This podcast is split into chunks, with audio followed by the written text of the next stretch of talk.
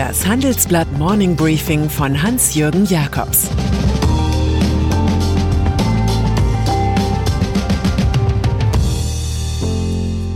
Guten Morgen allerseits.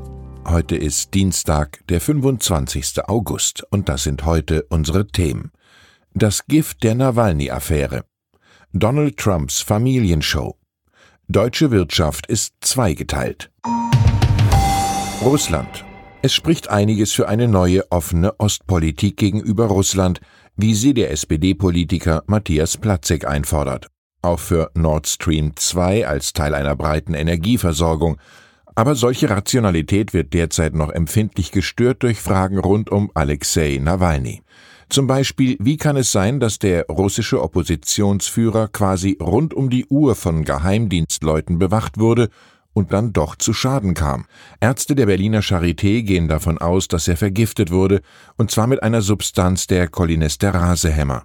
Kanzlerin Angela Merkel und Außenminister Heiko Maas fordern gemeinsam die russischen Behörden auf, diese Tat bis ins Letzte aufzuklären in voller Transparenz.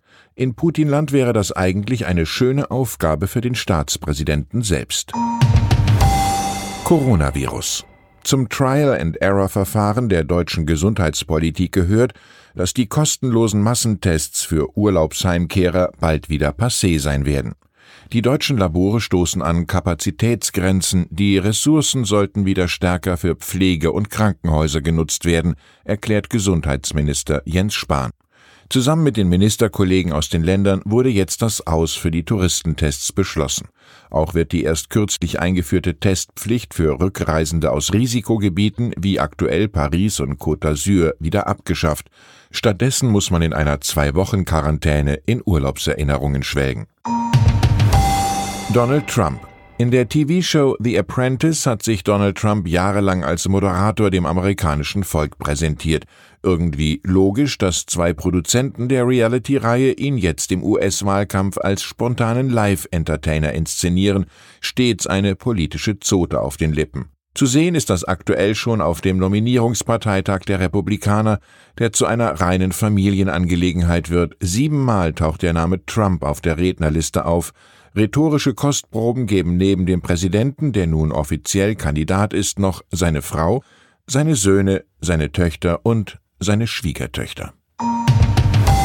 Justiz die New Yorker Generalstaatsanwältin Letizia James sieht den durch das Immobilienwesen vermögend gewordenen New Yorker Clan ungleich kritischer. Sie untersucht derzeit, wie die Trump-Organisation die eigenen Firmenwerte aufgebläht habe, um so besser an das Geld von Investoren zu kommen, heißt es in einer offiziellen Mitteilung. Es geht exemplarisch um einen Golfplatz in Los Angeles, ein Bürogebäude an der Wall Street und einen Landsitz in Westchester County. Ein New Yorker Richter soll den Trump-Verbund zwingen, Informationen zu liefern und den Präsidentensohn Eric für ein Interview zur Verfügung zu stellen.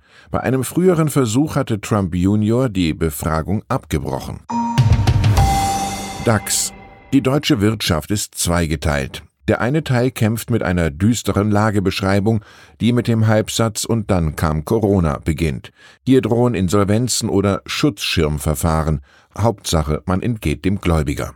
Vor allem Maschinenbauer, Autozulieferer, Gastronomiebetriebe, Hotels und Messefirmen sind betroffen. Das ist die dunkle Seite des Mondes.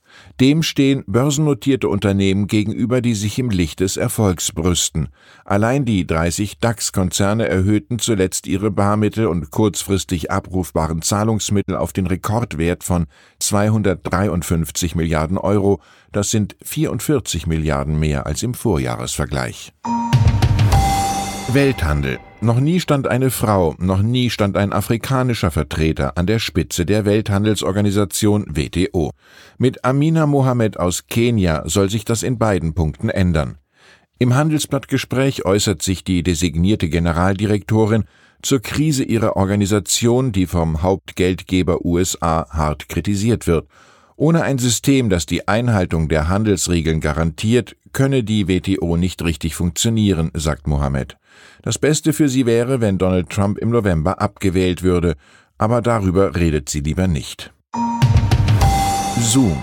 Und dann ist da noch der beliebte Videokonferenzdienst Zoom, der am gestrigen Montag für Angestelltenfrust sorgte. Es häuften sich weltweit Klagen über Ausfälle, viele Online-Meetings wurden gestrichen. Zoom bestätigte Probleme und entschuldigte sich höflich. Nach Korrekturen im Cloud-Dienst sollen die Angebote angeblich wieder normal laufen. Während der Corona-Krise hatte sich das Unternehmen plötzlich in den Vordergrund gespielt, eine Aufsteigergeschichte.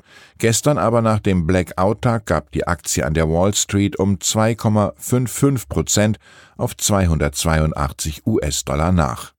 Ich wünsche Ihnen einen störungsfreien, kommunikationsstarken Tag. Es grüßt Sie herzlich Ihr Hans-Jürgen Jakobs.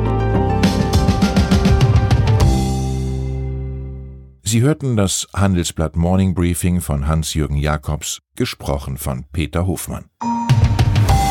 Kennen Sie schon unseren neuen Podcast?